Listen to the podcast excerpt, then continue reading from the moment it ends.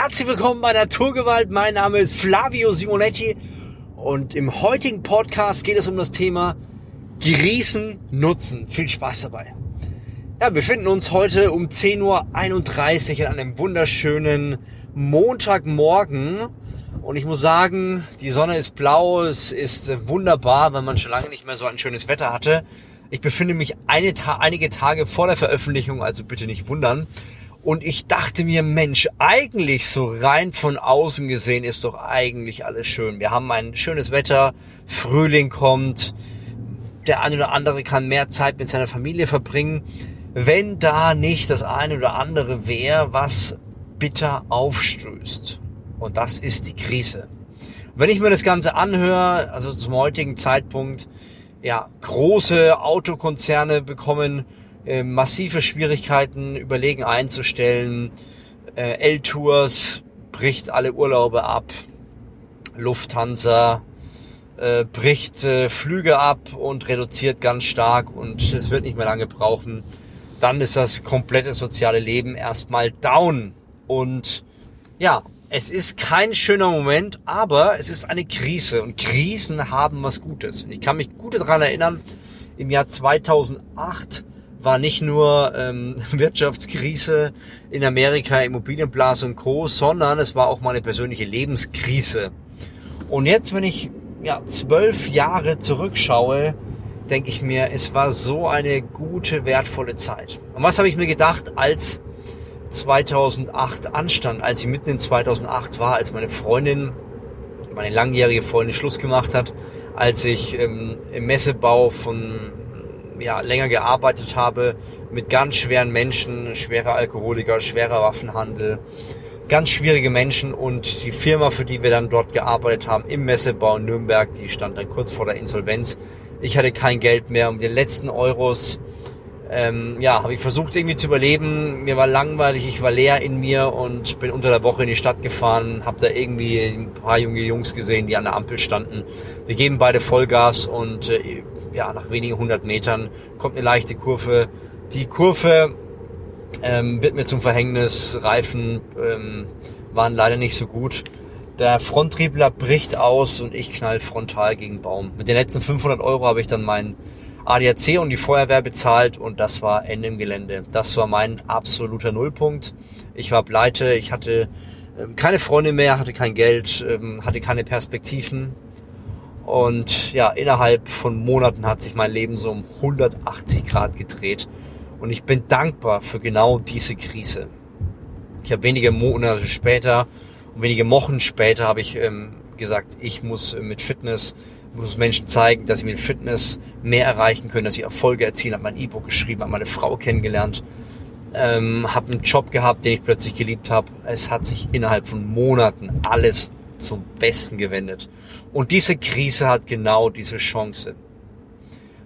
Keiner von uns weiß, wo sie endet. Keiner von uns weiß, wer von unserem Umfeld irgendwann betroffen ist oder sogar schwerer betroffen sein wird.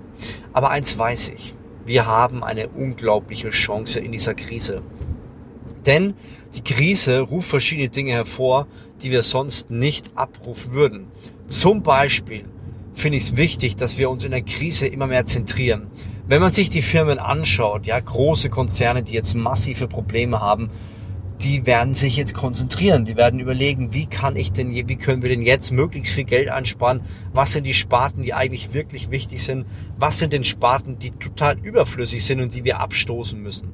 Also was herauskommt, ist Fokus, ist Zentrierung, ist das Wesentliche. Und darauf kommt es an. Wir müssen schauen, dass wir wieder auf das Wesentliche schauen. Und wir hatten gestern auch in unserem Gottesdienst, der nicht stattgefunden hat, mussten wir mega schnell improvisieren. Wir haben zwei Handys genommen, haben Livestream gemacht. Und unser Pastor hat es eigentlich ganz gut gesagt. Er hat gesagt, der Vorteil ist, wir verbringen wieder Zeit mit den Menschen, die uns wichtig sind, mit der Familie. Und ich merke, dass sowas natürlich im Alltag nicht wirklich möglich ist. Ich habe im, ja, wann war das her? Ich glaube vor vier oder fünf Jahren. Ich muss ganz ehrlich sagen, ich habe das Jahr nicht mehr genau im Kopf, aber ein guter Freund von mir, der mit mir im Büro war. Er hat auch eine Firma gehabt im SEO-Bereich, Suchmaschinenoptimierung.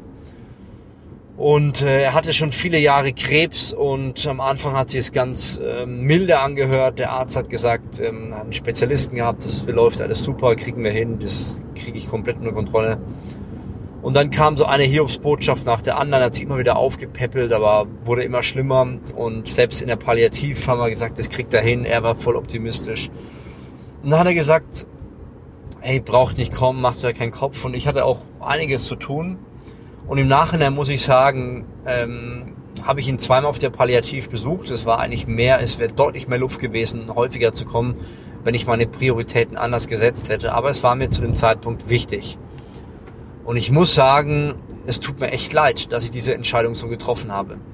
Und wir haben in Krisen die Möglichkeit, andere Entscheidungen zu treffen, die uns unmittelbar beeinflussen, die unmittelbar dazu beitragen, dass wir unser Handeln für immer verändern.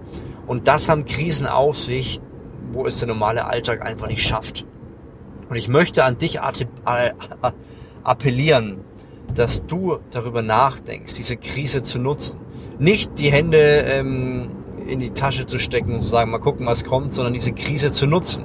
Wenn du beispielsweise arbeitslos werden solltest, wenn du beispielsweise sagst, ich muss Kurzarbeit machen, wenn du beispielsweise Homeoffice machst, wenn du in Quarantäne kommst, wenn du nicht mehr, wenn du krank wirst, du hast immer eine Chance zu wählen.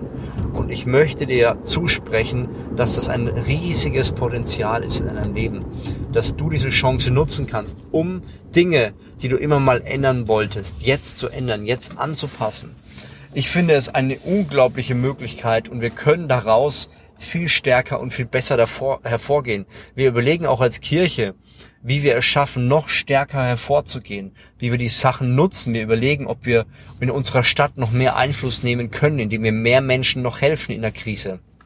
Wir haben jetzt andere Kapazitäten, die können wir nutzen. Und es ist überall so, dass wir jetzt komplett alles neu überdenken müssen. Aber es gibt immer zwei Möglichkeiten. Die eine Möglichkeit ist, dass wir jetzt den Kopf in den Sand stecken und uns ärgern und schimpfen, dass unsere Firma betroffen ist, dass wir vielleicht kurz vor der Pleite stehen. Und es gibt immer wieder in dieser, in der Geschichte Situationen, wo Menschen ähnlichen Situationen oder sogar noch schlimmeren Situationen ausgesetzt waren und etwas Unglaubliches daraus geleistet haben. Und wir haben die Möglichkeit, uns zu entscheiden. Die Frage ist, was willst du machen? Für was willst du dich entscheiden? Möchtest du etwas Großartiges machen? Möchtest du das Ganze mal hinterfragen und sagen, yes, let's go? Oder möchtest du aufgeben? Und ich möchte an dich äh, appellieren, dass du diese Chance hast, dass du etwas bewegen kannst, dass du etwas voranbringen kannst. Und ich habe es auch bei Instagram geschrieben. Leute, wir haben so eine tolle Möglichkeit. Ich glaube, jetzt können wir unserem Leben mehr Sinn geben, als wir es im Alltag schaffen. Wir können uns in äh, soziale Belange reinstecken, wenn wir vielleicht aktuell weniger arbeiten können. Das kann zum Beispiel bedeuten, dass wir Menschen, die die Möglichkeit nicht haben, Essen liefern, weil, sie, weil sie alt sind, weil sie zu einer, zu einer Altersgruppe gehören, wo es schwierig ist. Wir können überlegen, Menschen Hoffnung zu schenken.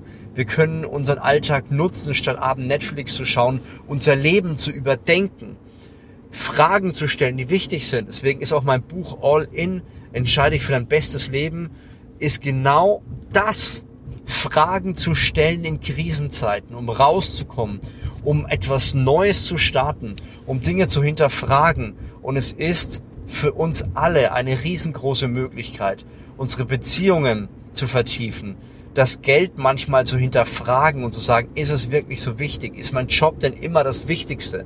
Oder gibt es nicht Menschen da draußen, die eigentlich mich brauchen, den ich eigentlich investieren kann, weil ich Gaben und Talente habe.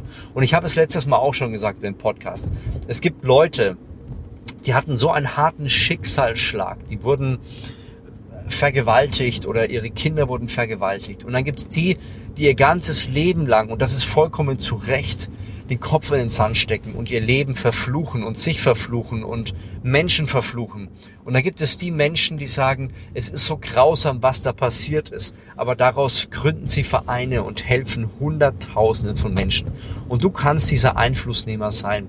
Du kannst Einfluss nehmen. Die Frage ist, bist du bereit dazu? Und ich möchte dich motivieren, ich möchte dich anspornen, dass du das Potenzial hast, Großes zu bewegen, Großes zu verändern. Also lass uns die Chance nutzen und lass uns diese Krise als Möglichkeit sehen, unser Leben zu transformieren. Lass uns Fragen stellen, lass uns, wenn möglich, vielleicht entweder mehr in Menschen investieren oder Zeiten auch nutzen, wo wir mehr zu uns kommen und uns die elementaren Fragen stellen. Ich hoffe, dass du diese Krise nutzt und dass es für dich eine wunderbare Chance wird. Und ich hoffe auch, dass ich dir den richtigen Impuls gegeben habe. Ich würde sagen, bis zum nächsten Podcast dein Flavio Simonetti.